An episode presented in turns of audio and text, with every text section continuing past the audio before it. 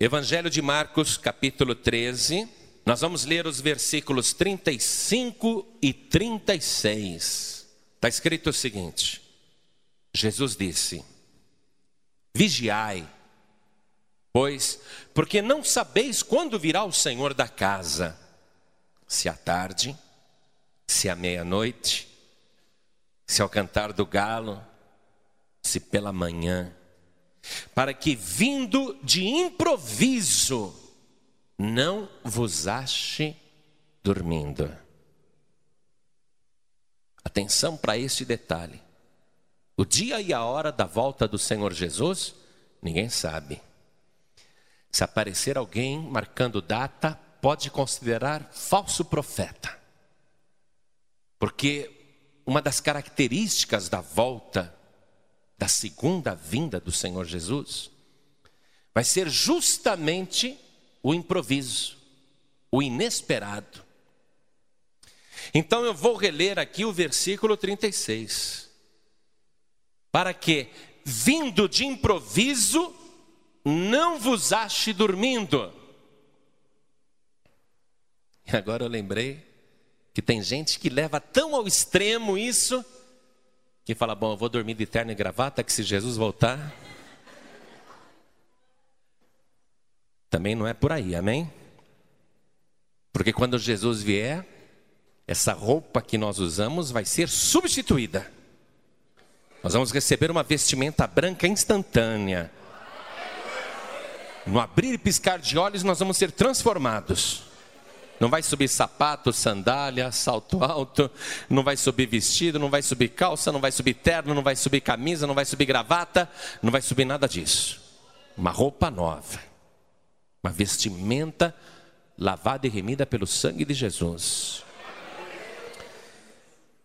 Mas Jesus está usando a palavra dormindo como aquele que cochila, como aquele que não vigia. Então eu vou reler o versículo 36, e eu quero que você repita em seguida. Vamos lá. Para quê? Mais alto. Para quê? Vindo de improviso, não vos ache dormindo. Meu Deus da glória. Nós vamos ver algumas coisas sobre a maneira de Jesus agir que a princípio até parece um descaso de Jesus. Interessante. Mas antes da gente entrar nessa análise, vamos desocupar as nossas mãos e fazer o possível para a igreja da Lapa em São Paulo dar a melhor salva de palmas que já foi dada para a palavra de Deus. Tem que ser a melhor, isso. Aplaude, aplaude muito, aplaude mais ainda. Abre a tua boca e diga glória a Deus. Isso. Diga glória a Jesus. Isso, aplaude. Agora olhando para o alto, diga glória, glória, glória, glória.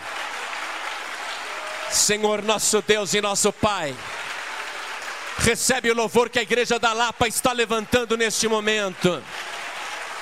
Ah, Senhor, abre o céu para receber este aplauso para receber este louvor. Recebe aí no teu incensário de ouro o louvor da tua igreja. Ó Deus, e enquanto este louvor está subindo, faz descer a tua bênção neste lugar. Faz descer a tua bênção sobre esta vida que te aplaude, que te glorifica. Manda os teus anjos agora trazerem a bênção para esta pessoa. Abençoa mais ainda agora, Deus. Pai querido, a tua palavra vai ser pregada. Nós não precisamos aparecer. Apareça o Senhor agora no nosso lugar. Toma o nosso lugar, toma a nossa boca, toma os nossos lábios. Fala através agora de nós. Tira todo impedimento, tudo que se opõe à pregação da tua palavra. E que a tua palavra vá e produza o resultado para o qual está sendo mandada. Em nome de Jesus. Diga amém, Jesus. Oh, glória.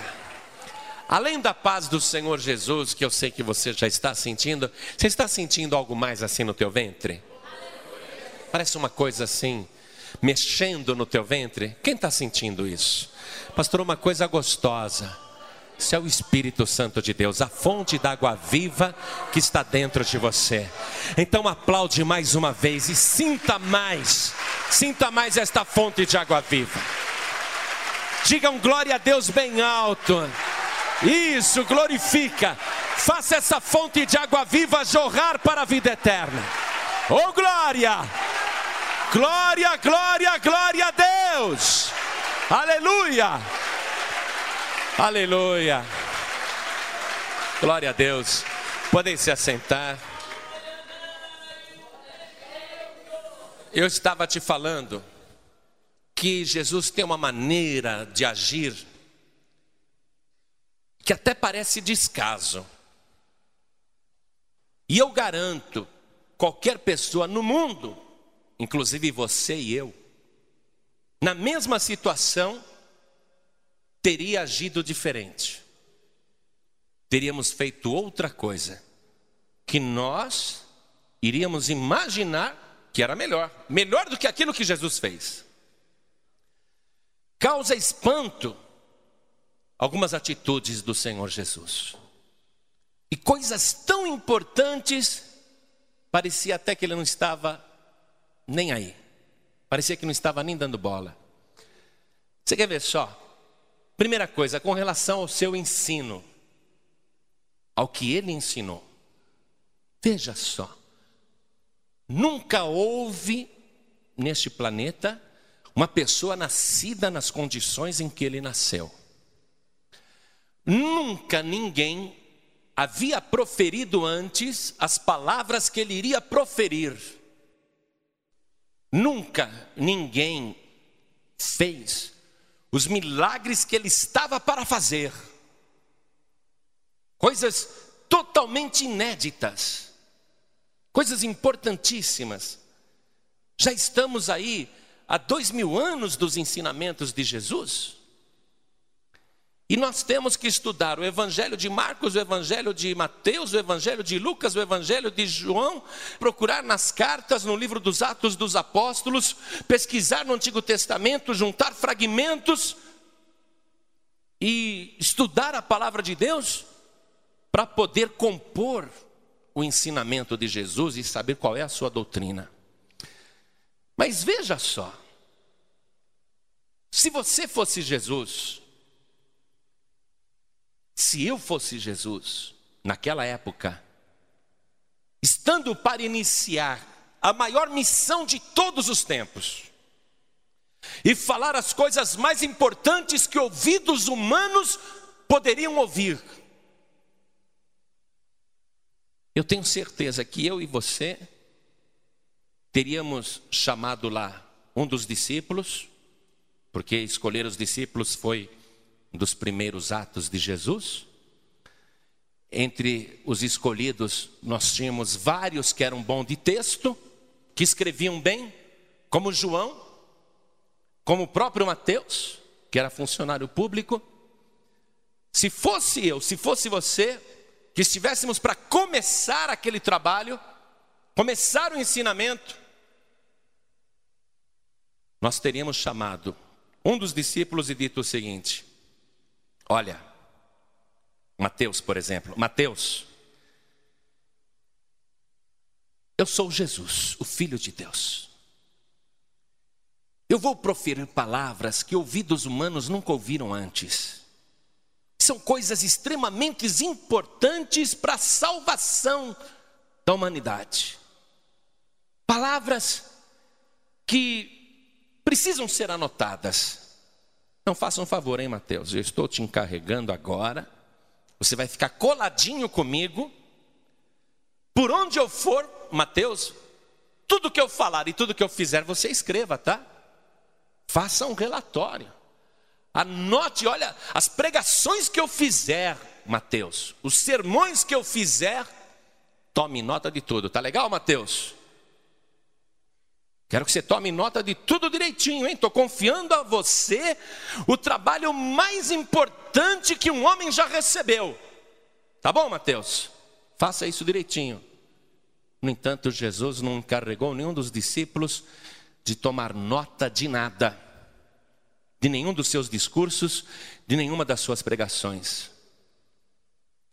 Ele poderia ter pensado assim, e eu pensaria se eu fosse Jesus, se você fosse Jesus, teria pensado assim: olha, não vou confiar em homem para tomar nota do que eu falo, porque vai que ele entende errado e escreve bobagem. Eu vou escrever de próprio punho, para que mais tarde ninguém distorça nada.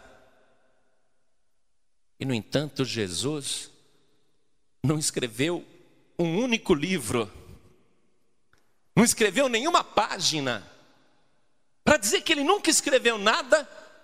Uma vez ele escreveu sim, no chão, na areia, enquanto defendia a mulher adúltera. E o que ele escreveu ninguém sabe, ninguém leu, ninguém viu, porque o vento passou e apagou. Se você fosse Jesus, você não teria escrito de próprio punho? Quero colocar o meu pensamento aqui no pergaminho, porque eu sei que um dia no futuro, aquela geração do século 21 vai querer entender o que eu ministrei. Então eu vou escrever para que isso fique preservado, guardado. Ele não fez nada disso. E não teria custado nada para ele fazer isso, porque ele sabia escrever e tinha uma ótima caligrafia, te garanto. Não escreveu nada. Não escreveu. Você teria feito isso que Jesus fez? Hã? Puxa vida. Imagine se nós tivéssemos um livro escrito por Jesus. Mas não tem. Você não teria escrito? Sabendo que era importantíssimo, vital. Por isso que eu te falei, tem coisas que Jesus fez e deixou também de fazer que nos causam espanto e admiração. Porque nós teríamos feito diferente. Isso com relação ao seu ensino. Vamos ver um outro exemplo? Vamos ver? Com relação ao seu julgamento, ao julgamento de Jesus. Olha só. Imagine que você é Jesus e te prendem. Uma prisão injusta. Você aceitaria calmamente, sim ou não? De jeito nenhum. Ia falar: não, pera, quero ver uma ordem de prisão. Quero saber por que estou sendo preso. Isso é ilegal. Você iria reclamar, iria protestar. De cara você ia dizer: peraí, que eu vou chamar meu advogado, eu tenho direito a um telefonema. E preso, presa, se você fosse Jesus, e visse aquela reunião acontecendo, e um monte de testemunha falsa, contando um monte de mentiras sobre a tua vida, você ficaria quieto? A hora que a pessoa falasse qualquer coisa, você com certeza iria dizer: é mentira, hein? Mentiroso, safado, você me paga. Calúnia, calúnia, seu juiz, não é verdade, é mentira. O pessoal contou cada besteira a respeito dele e ele ficou quieto. Não protestou, não desmentiu não reclamou, não replicou. E é estranho, eu e você teríamos feito diferente, porque ali não estava em jogo apenas uma prisão, estava em jogo a sua vida. Peraí, se eu for condenado, vão me matar. Eu não vou deixar me condenarem desse jeito, não, sem me defender. Era a vida que estava em jogo. E mesmo sendo a vida da pessoa mais importante que já nasceu, ele não se defendeu. Não disse nada para escapar daquela prisão, para desmentir as testemunhas falsas. Ficou calado. E quando foi condenado, se você fosse Jesus, se eu fosse Jesus, nós diríamos, como Paulo disse: eu apelo para Roma, eu apelo para César. Eu apelo para um tribunal superior. Condenado iria pedir uma apelação, lógico. Se eu posso apelar, para que eu vou deixar me condenar na primeira? Mas Jesus não apelou. Não apelou. E foi condenado à morte. Você teria feito isso que Jesus fez? Ficaria caladinho, caladinha. Deixaria o pessoal contar um monte de mentira a teu respeito, fazerem ali uma armadilha para te matarem, você ficaria quieto? Jesus ficou. Não disse nada. Com relação à sua morte, olha só, né? Outra coisa estranha que Jesus fez. Outra coisa estranha que eu faria diferente, que você faria diferente. Primeiro, que não ia sair pela rua carregando a cruz de jeito nenhum. Ia falar: vocês que querem me matar, carreguem vocês. Mas ele saiu carregando aquela cruz, até não aguentar mais, até que alguém venha ajudá-lo a carregar a cruz. Se fosse eu e você, a hora que visse ali no Monte Calvário aquela caveira esculpida na rocha, que metia medo só de olhar, era o símbolo da morte. Eu posso até ver eu e você chegando naquela hora, esperneando, ah, ah, hoje não. A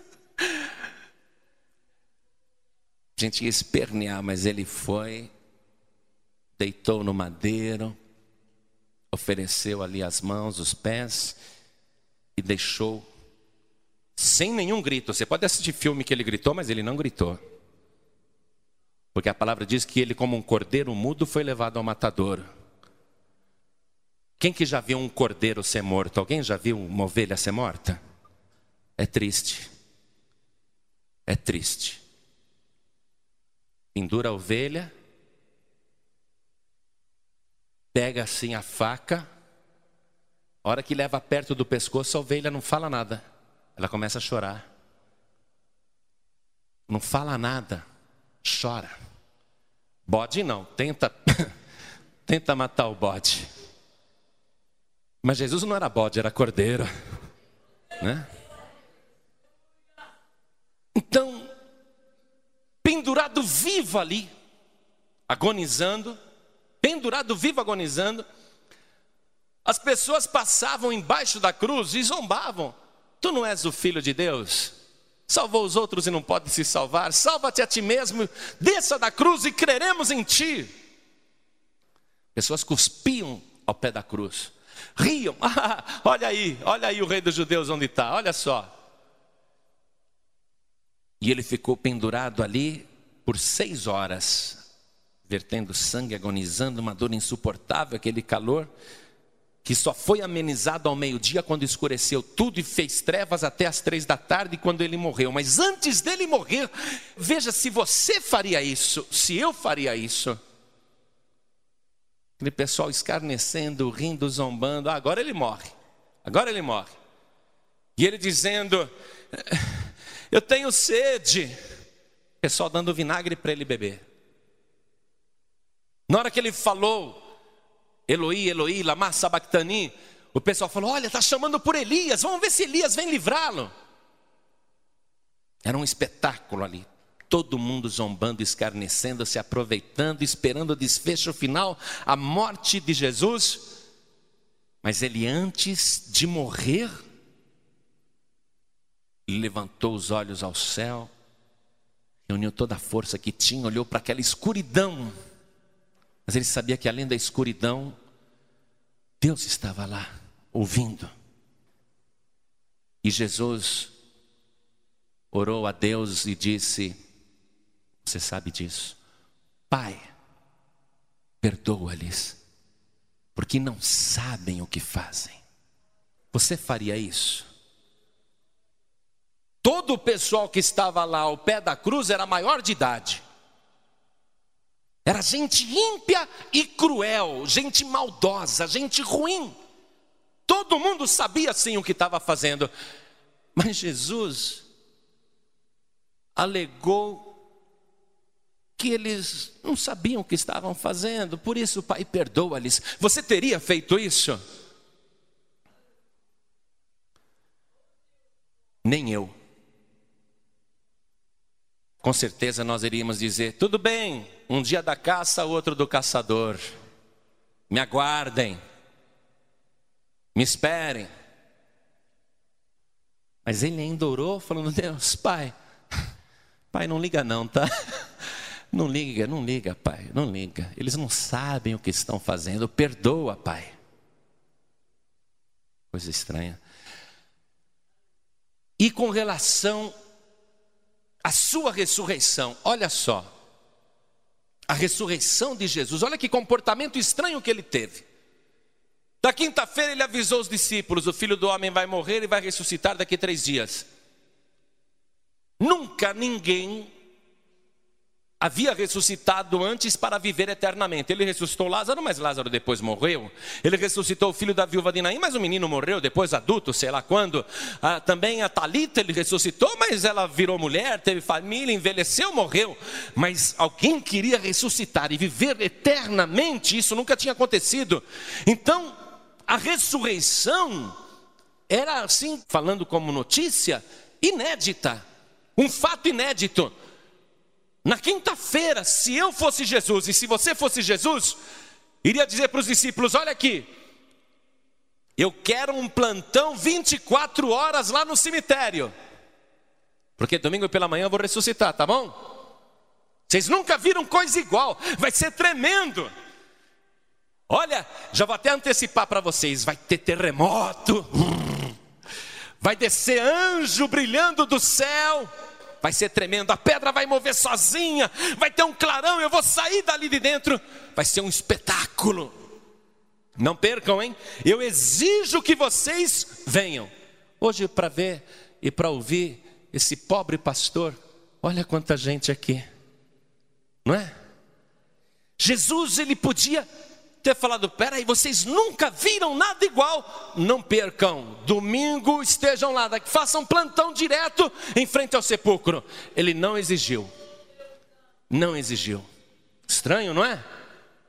Era o maior acontecimento de todos os tempos, e ele não exigiu a vitória da vida sobre a morte, e ele não exigiu o plantão dos discípulos. Eu teria exigido, ó, e quem faltar vai ver comigo, hein? Que nem a gente faz reunião de obreiro, né, pastor? Quem não for vai ver só. Jesus podia falar: Olha aqui, eu quero uma reunião com vocês daqui três dias. Me esperem lá no cemitério que eu vou ressuscitar. Não falte ninguém, senão vai ver só. Ele não falou nada. E veja que coisa estranha. Ele aparece primeiro para Maria Madalena. Que foi a única que esteve ali no sepulcro, não para ver ele ressuscitar, mas para jogar mais perfume no falecido. Mas como ela estava lá, ela foi a primeira pessoa a ver ele ressuscitado. E ele já sabia que Maria Madalena iria ser a primeira pessoa a vê-lo vivo, e ele encarrega uma ex-prostituta sem credibilidade para avisar os discípulos: falem para os discípulos que eu ressuscitei, que eu vou adiante deles para Galiléia. Uma pessoa sem credibilidade, uma pessoa que ninguém acreditava para dar a notícia mais importante. Por que, que ele não enviou um anjo? Teria aumentado a fé dos discípulos. Vou mandar o mesmo anjo que veio aqui na pedra, que moveu a pedra. Anjo, vai lá agora e avisa o pessoal que eu ressuscitei. Eles não estão aqui, mas vai lá, dá essa notícia em grande estilo. Parece brilhando ali, o pessoal vai ter muita alegria e vai aumentar a fé de todo mundo. Não, mas ele me manda a Maria Madalena. Eu teria feito diferente, já que podia mandar um anjo, eu ia mandar o Gabriel. Ia falar, Gabriel, você anunciou meu nascimento, agora vai lá e anuncia também a minha ressurreição, vai lá. Mas ele pega a Maria Madalena, uma mulher que ninguém acreditava. Eu não entendo Jesus. Aí quando os discípulos vêm correndo para o sepulcro para ver Jesus ressuscitado, ele não está lá. Você teria feito isso? De jeito nenhum. Eu iria estar assim, todo bacana, com os braços abertos e sorrindo e dizendo: Olha aqui, estou vivo, ressuscitei. Os discípulos chegam lá, só encontram os lençóis e os panos, as faixas e o sepulcro vazio. Estranho, não é? Por que, que Jesus fez tudo isso, gente? Que maneira de agir! Nós teríamos feito diferente. Agora, vamos entender por que, que ele fez tudo isso e agiu dessa maneira. Primeiro, com relação ao seu ensinamento. Por que, que ele não escreveu nenhum livro? Por que, que ele não escreveu de próprio punho? Por que, que ele não encarregou ninguém de fazer isso? A primeira vez que alguém pensou em escrever uma história sobre a vida de Jesus foi Marcos, e coisa de 30, 35 anos depois de tudo ter acontecido. Por que, que ele não escreveu de própria mão? Porque não encarregou ninguém de escrever tudo o que ele ensinou. Por uma razão muito simples. Jesus Cristo é o Verbo de Deus. Jesus Cristo é a própria palavra de Deus. E ele não se preocupou em escrever nada porque ele tinha certeza daquela palavra que ele havia proferido. Passarão os céus e a terra, mas as minhas palavras não hão de passar, e não hão de passar porque eu não vou morrer, eu vou estar vivo pelos séculos dos séculos.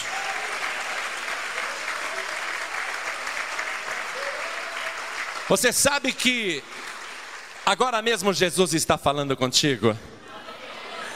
Quem está sentindo Jesus falar no seu coração? Por causa disso que ele não escreveu.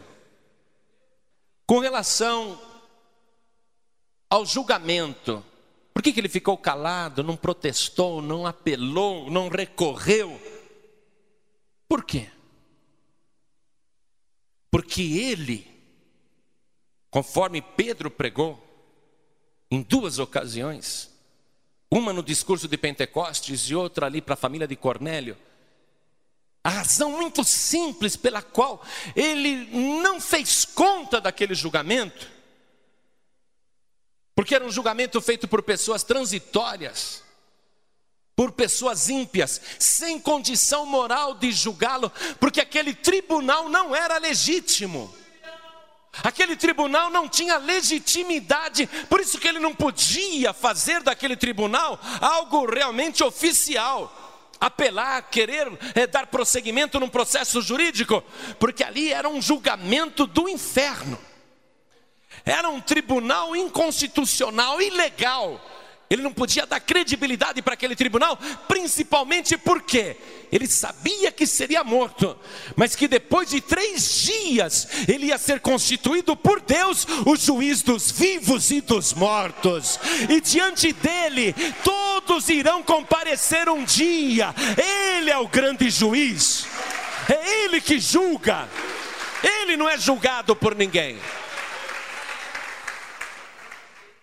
Acredite nisso. Jesus não aceitou ser julgado por ninguém. Ele mesmo disse numa ocasião: Quem é que me convence de pecado? Quem é que me julga? Ele não pode ser julgado por homem ou por mulher algum. Amém? Muito bem. Com relação àquela agonia ali pendurado,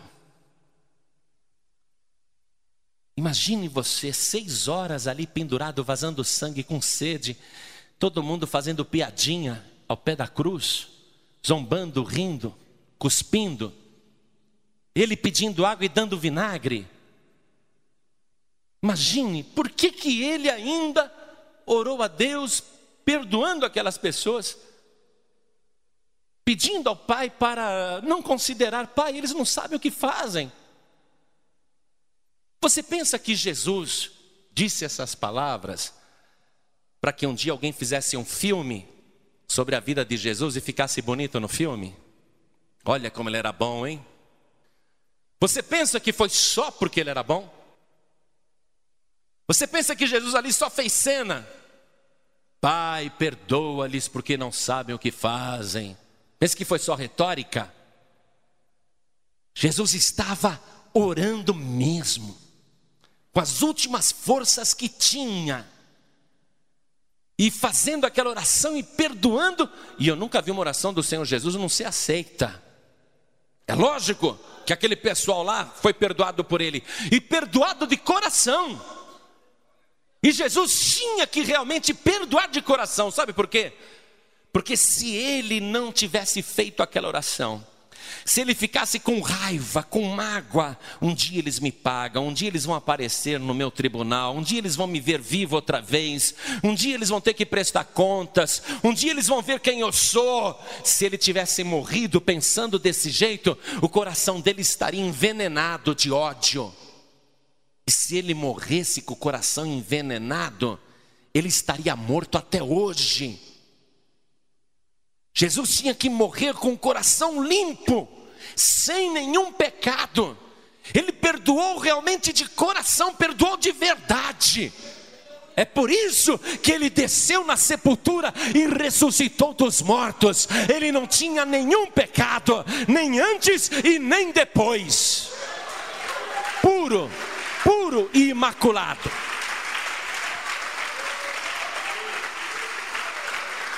Aquela hora foi a prova final. Um pouquinho só de ódio no coração e Jesus não iria ressuscitar. Porque ele teve que viver até o último segundo aquilo que pregou. E o que foi que ele pregou? Se quando você estiver orando, você se lembrar que tem alguma coisa contra alguém, perdoa. Se o teu inimigo te bater numa face, oferece-lhe também a outra. Orai por aqueles que vos maltratam e perseguem. Bendizei os que vos maldizem, para que sejais filhos do vosso Pai que está nos céus. Ele tinha que viver o que pregou, ele não era um hipócrita. E ele cumpriu a sua pregação. Ele mesmo se sujeitou ao evangelho que ele veio anunciar.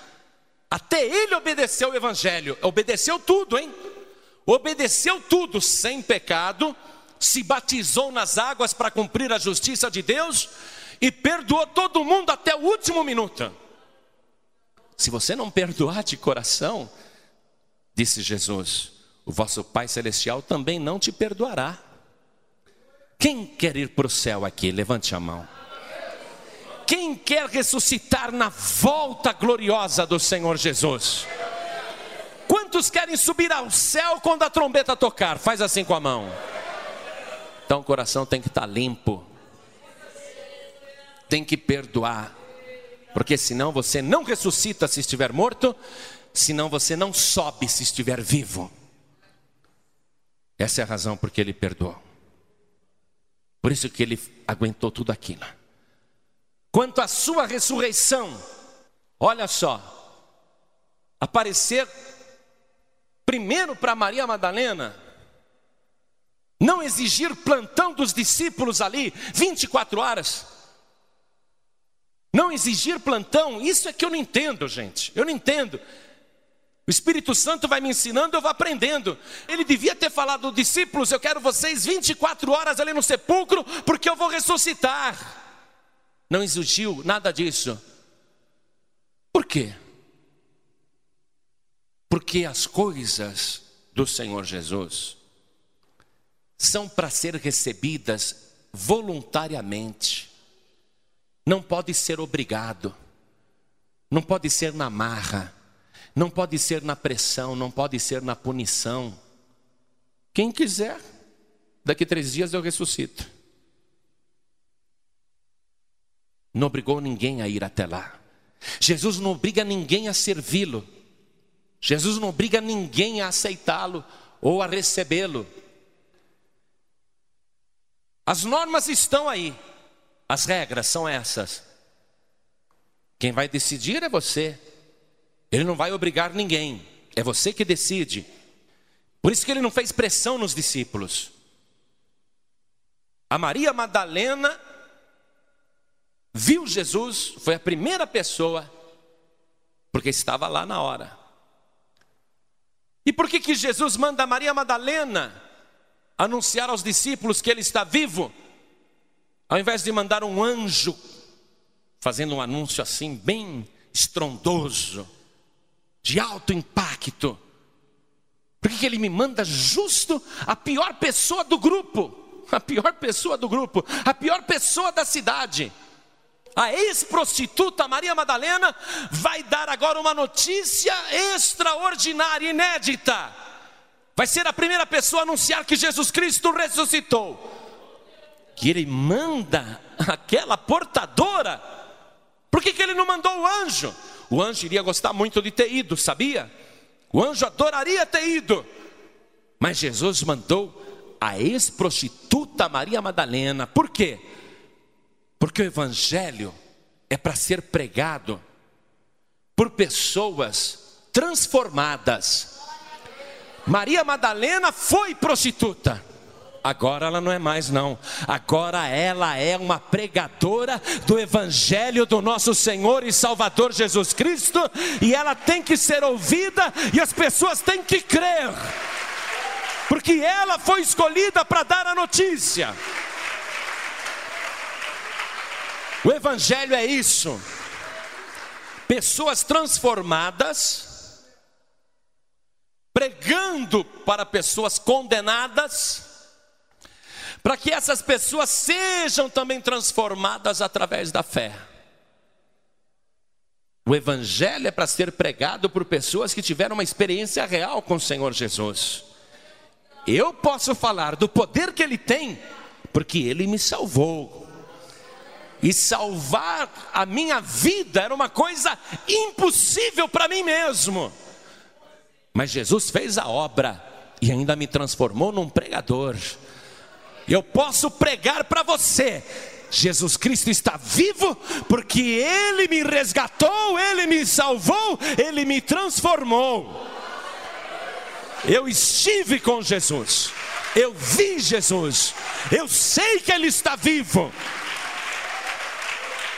Pessoas transformadas pregando para outras pessoas. É assim que Ele quer. É estranho é estranho. Agora mesmo eu preferia, ao invés do pastor João Ribe, ao invés de qualquer pregador, eu preferia agora o arcanjo Miguel pregando para vocês. Seria muito melhor, não seria? Mas Jesus falou: Que arcanjo Miguel, que sai fora. Então, Gabriel, que Gabriel que? Ah, eu queria aquele serafim com seis asas descendo agora aqui pregando. Que serafim o quê? Eu quero alguém que seja testemunha do meu poder para salvar.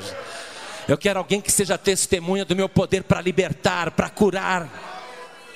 Jesus quer usar pessoas, Jesus quer transformar a tua vida, para fazer de você uma testemunha viva do seu poder para salvar. As pessoas vão ter que acreditar. E é interessante que passados tantos séculos, Jesus continue fiel a esse estilo de trabalhar. O maior acontecimento que está para suceder, o maior evento que vai abalar a humanidade,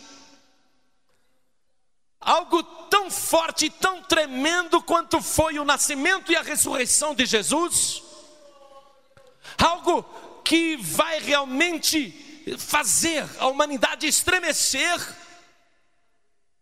Esse grande acontecimento, Jesus não está dando nem bola. Se eu fosse você, se você fosse Jesus, se eu fosse Jesus, se nós fôssemos Jesus, sabe o que nós íamos fazer?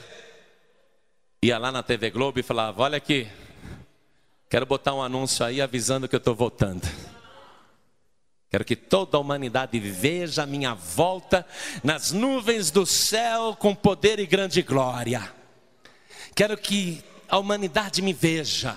Quero que todo mundo, ninguém perca. Nem no Japão, nem no Brasil Quero todo mundo acordado vendo a minha volta. Colocava anúncio no mundo inteiro, tudo quanto era jornal, outdoor, revista. Jesus vem aí! E estava lá a data e a hora. Mas ele continua fiel ao seu estilo. Ele continua fiel.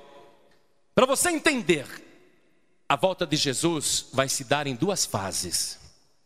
Primeira fase, ele vai vir até as nuvens dos céus com seus santos anjos e vai ficar escondido, oculto nas nuvens. Ninguém estará vendo. A humanidade toda, ninguém estará vendo. Os radares da NASA, os satélites, não poderão detectar aquelas miríades de anjos nas nuvens do céu. E eles estarão ali em oculto, e Jesus vai dar ordem a todos os anjos que se espalhem aos quatro cantos da terra. Onde houver uma pessoa humana, haverá um anjo ali, com uma trombeta na mão. E a humanidade nos seus afazeres, sem perceber nada, e ele ali em oculto. Que coisa tremenda, que visão tremenda. Mas ele ali escondido. Esse estilo discreto e de surpresa. Ele falou: vai ser assim, hein? Vocês vigiem e orem, porque o filho do homem vai vir numa hora em que vocês não pensam, em uma hora que vocês não imaginam. Eu estou avisando, porque é assim que eu gosto de agir. Eu aviso, mas não obrigo. Eu alerto, mas não faço pressão. Agora, bem-aventurado quem estiver esperando a volta do seu Senhor quando ele vier. Bem-aventurado o homem e a mulher que estiver servindo o seu Senhor quando ele vier em oculto. Porque quando ele der ordem, anjos, toquem as trombetas douradas. Aqueles que estão na fé, que estão vigiando, que estão firmes, que estão esperando, que estão servindo, não importa onde estejam, se a pessoa estiver numa sepultura já decomposta, virou pó novamente, todas as suas moléculas vão se juntar outra vez e o corpo da pessoa vai ser refeito na hora, e a sepultura vai se abrir e a pessoa vai ver. Morri no Senhor, agora ressuscitei para ver. Quem for do Senhor Jesus poderá estar até dormindo, porque ele, se vier agora, no Brasil é noite, no Japão é dia, mas não importa se você é do Senhor Jesus, ainda que você esteja dormindo, Ele vai te despertar. Se você estiver trabalhando, ou dentro do trem, ou dentro do ônibus, ou dentro do carro, ou na estação do metrô, de trem ou a pé na rua, no trabalho, em qualquer lugar.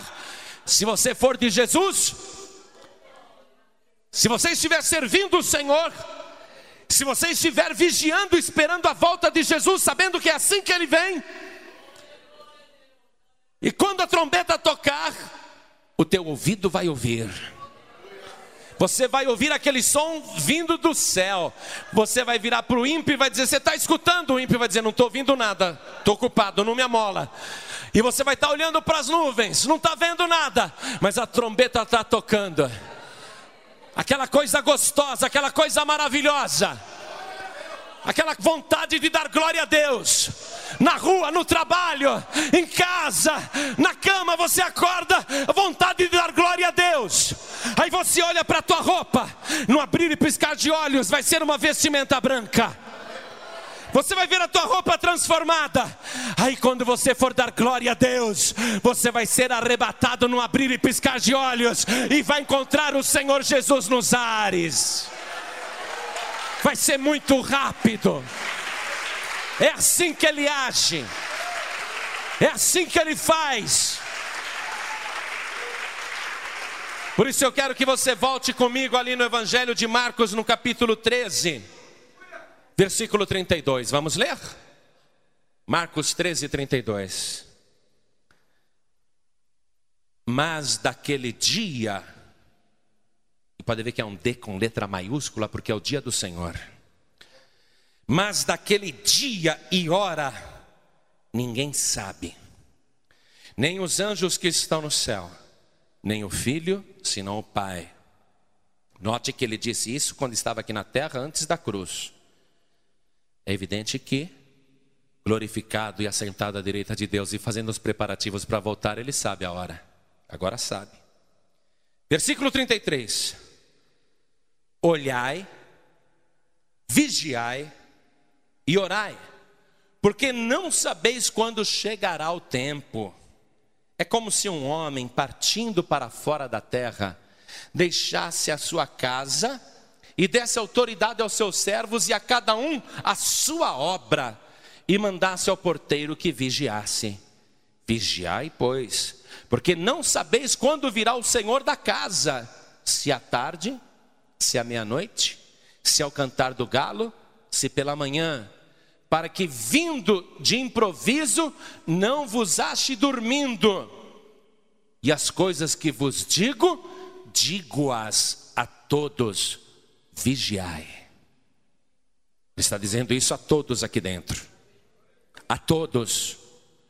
E as coisas que eu vos digo, eu digo-as a todos. Vigiai. Você sabe agora como Jesus age. É o jeito dele. É o jeito dele. É assim mesmo. A primeira fase da sua segunda vinda é em secreto. Ele vai levar as pessoas dele ao encontro lá nas nuvens dos céus vai fazer um banquete, santa ceia, vai ser tremendo. A festa vai durar mais de ano. E aqui na terra a tribulação aumentando, porque a igreja foi retirada, os salvos foram retirados, só ficou gente que não presta, só ficou ímpio. Se o mundo hoje está insuportável, imagina quando o sal da terra for retirado, a terra vai apodrecer, vai cheirar mal. Na terra a tribulação aumentando, Aí quando o anticristo estiver para destruir os desviados, os que não subiram, e o povo judeu, muitos vão morrer. Mas quando ele estiver para aniquilar totalmente a semente de Abraão, aí Jesus vai vir visivelmente. Visivelmente. E você vai vir junto com ele. Quem subiu, vai descer com ele visivelmente já transformado como anjo de Deus, para viver eternamente, com o corpo glorificado. Aí nós vamos reinar com Cristo durante mil anos. Depois dos mil anos, Satanás será solto e vai ter a última batalha e o juízo final. Os que comparecerem ali no juízo diante dele, depois do milênio, esses que forem condenados irão para a segunda morte. E no relato em Apocalipse que fala sobre este dia, o dia do juízo, depois do milênio, está escrito que muitos vão ser condenados ali. E ele descreve todos que vão ser condenados. Olha só, vamos acompanhar comigo. Apocalipse 22, 15. Ficarão de fora os cães, e os feiticeiros, e os que se prostituem, e os homicidas, e os idólatras, e qualquer que ama e comete a mentira. Esses ficarão de fora. Quem vai entrar? Quem vai conseguir entrar? Versículo 14.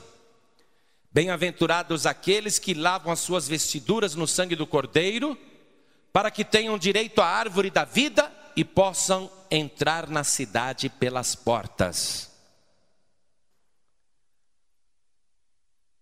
A pessoa tem que receber Jesus, o Cordeiro, como seu único Salvador, único Salvador, pode esquecer os outros. Só quem se lavou no sangue do Cordeiro é que vai poder entrar. Os demais ficarão de fora. Capítulo 21, versículo 27. Dá uma lida aí comigo. Apocalipse 21, versículo 27. E não entrará nela coisa alguma que contamine e cometa abominação e mentira, mas só os que estão inscritos no livro da vida do Cordeiro. Você só pode estar escrito no livro da vida do Cordeiro, se você receber Jesus como Cordeiro de Deus que tira o pecado do mundo, teu único Salvador. Apocalipse 20, versículo 15. E aquele que não foi achado escrito no livro da vida foi lançado no lago de fogo. Se o teu nome não estiver escrito no livro da vida, você vai ser lançado no lago de fogo.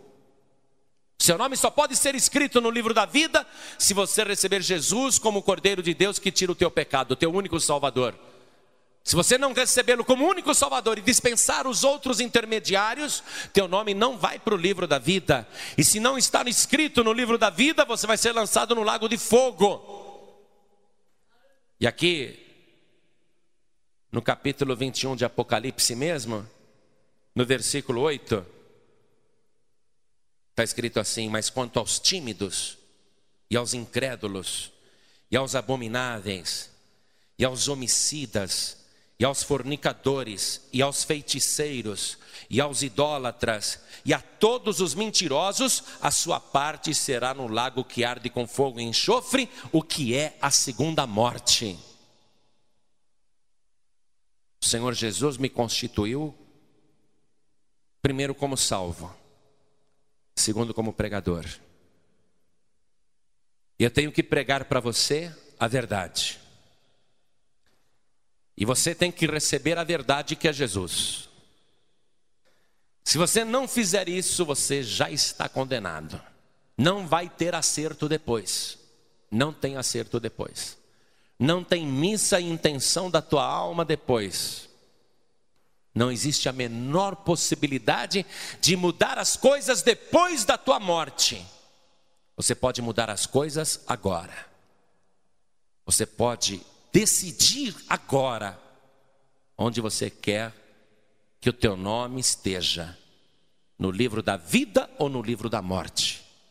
Você pode decidir agora quem vai ser o teu Salvador: só o Senhor Jesus ou esse monte de padroeiros aí que estão aí te oferecendo.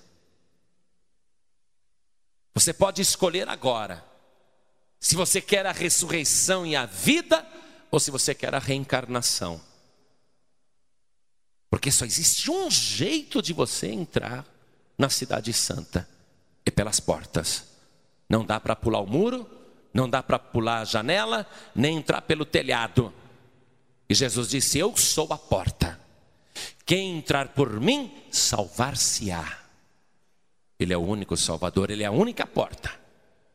E quando você chega ali na porta que é Jesus, trazendo todos os seus pecados, ali na porta, você vai ser lavado, lavada com o sangue do Cordeiro. E com este banho do sangue de Jesus, você vai entrar no reino de Deus. Você vai entrar na vida eterna. Eu tenho, como ser humano, um coração igual ao seu. Sei o que você precisa, sei como está a tua vida, e sei como a tua vida pode ser resgatada agora. Sei como você pode parar de fumar, de beber, de jogar, de fazer coisas erradas, de parar de contar mentiras. Sei como que a tua vida pode ser transformada. Eu sou uma testemunha de que o Senhor Jesus tem poder para salvar qualquer pessoa. Jesus ele tem uma maneira discreta de agir. Mas como eu sou igual a você, eu estou procurando te transmitir mais coisas, para que hoje você escape do inferno, para que hoje você escape da morte. E não é retórica também não. Você tem que se manifestar publicamente que quer receber Jesus como teu único Salvador, porque senão não vale. Ah, eu, eu creio em Jesus sim. É, o macumbeiro também crê. Vai lá no terreiro, tem até imagem que eles falam que é de Jesus. Vai lá no centro, eles falam de Jesus. Você vê em muitas igrejas imagens, tem lá uma que eles falam que é de Jesus, tem outra que eles falam que é da mãe de Jesus, da mãe de Deus, tem outra que eles falam que é dos apóstolos, e em algumas igrejas você vê lá a estátua da Iemanjá, eles têm tudo para te oferecer, mas Deus só te oferece um único caminho, uma única opção, uma única porta, um único Salvador. Deus só te dá uma opção. As religiões te oferecem muitas, mas Deus só te oferece uma. Por isso que nós não estamos falando de religião, nós estamos falando de salvação. Jesus está voltando, meu amigo, minha amiga. Se você quer saber neste exato momento, ele pode estar oculto nas nuvens dos céus. Daquele dia e hora ninguém sabe, pode ser agora.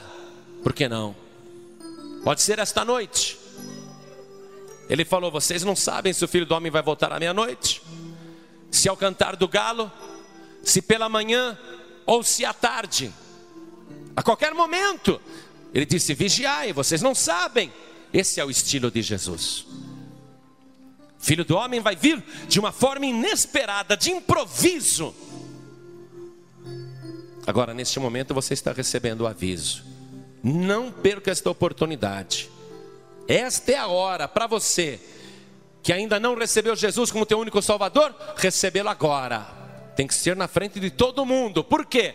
Porque Jesus disse assim: Quem me confessar diante dos homens, também eu confessarei diante do meu Pai que está nos céus. Mas quem me negar diante dos homens, também eu negarei diante do meu Pai que está nos céus.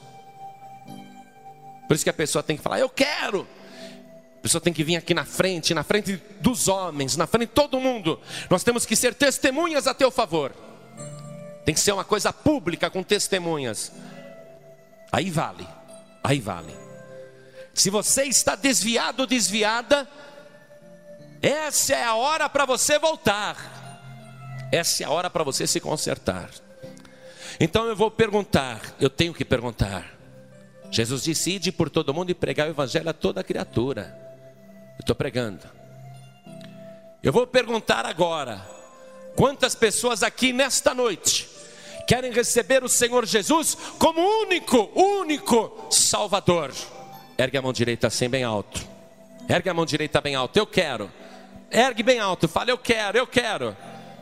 Todos que ergueram as mãos, saiam dos seus lugares e venham aqui para frente agora. Todos que ergueram as mãos, venham andando até aqui. Vem para cá.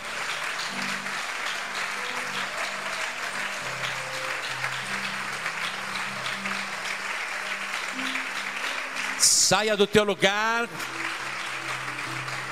Venha o mais rápido que você pode. Porque isso está sendo testemunhado pelo céu.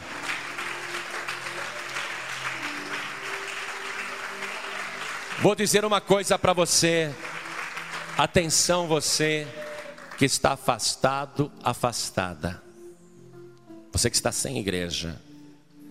Atenção você que está desviado ou desviada. Jesus está voltando.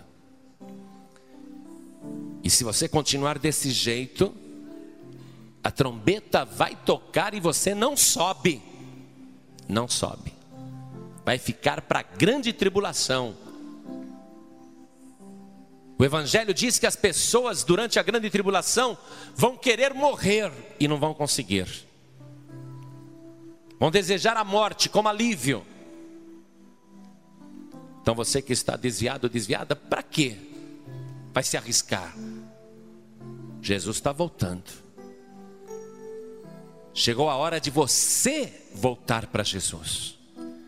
Chegou a hora de você se consertar com Deus. Chegou a hora de você se reconciliar com o Senhor. Então você que está afastado, afastada, desviado, desviada, o Espírito Santo de Deus está falando com você agora. Saia do teu lugar e venha aqui para frente em nome de Jesus Cristo. Venha agora, venha rápido. O Espírito diz: vem. A igreja diz: vem. O pregador diz: Vem. O Senhor Jesus está dizendo: Vem.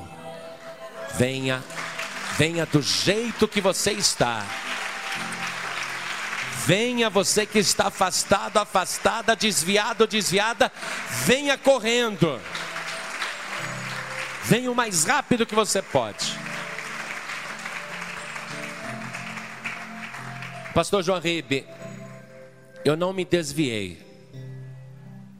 ainda. Continuo vindo na igreja, porque eu sei que Jesus é o único caminho.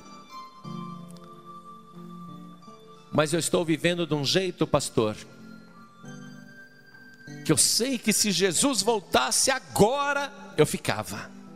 É mesmo. Então, esta é a hora para você se colocar no altar de Deus,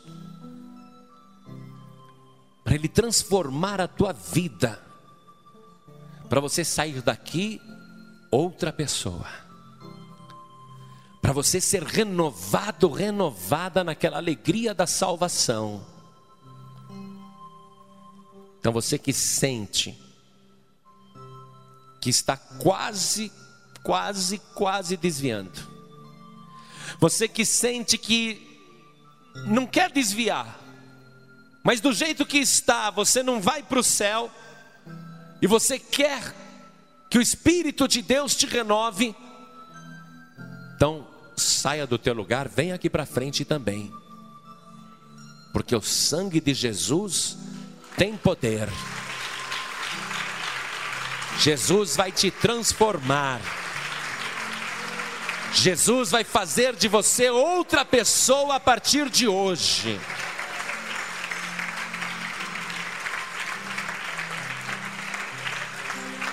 Às vezes eu fico admirado. Quantas pessoas nas igrejas ainda fumando, ainda bebendo, ainda jogando, não conseguiram se libertar. Se você tem qualquer um desses vícios, você não vai para o céu. Tem que se libertar. Então, se você tem qualquer vício, vem aqui para frente também, porque Jesus vai te libertar. Jesus vai te transformar. O sangue de Jesus vai te purificar. Você vai sair daqui liberto, liberta. É uma grande obra que Jesus quer fazer na tua vida. Venha para cá.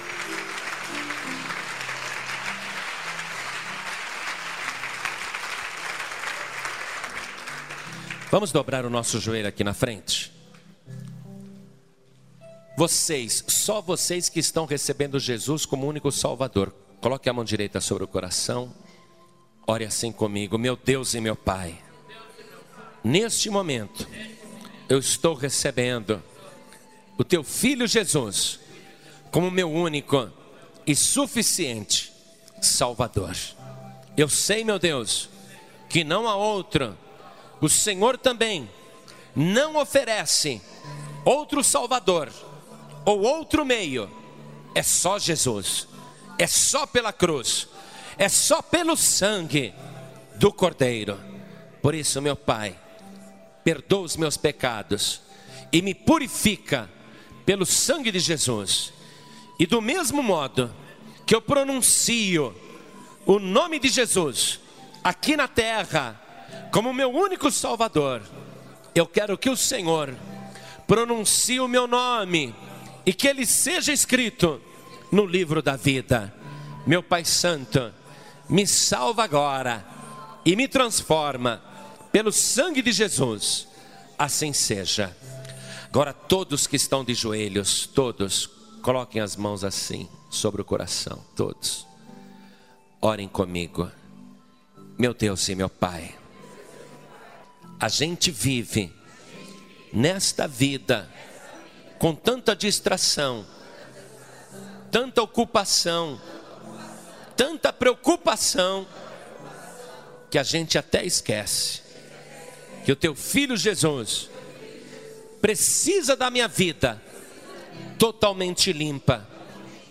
E neste momento, eu acordei, estava dormindo, mas acordei e compreendi que tenho que vigiar, tenho que orar, tenho que mudar de vida, tenho que te esperar, tenho que te servir com perfeição de coração.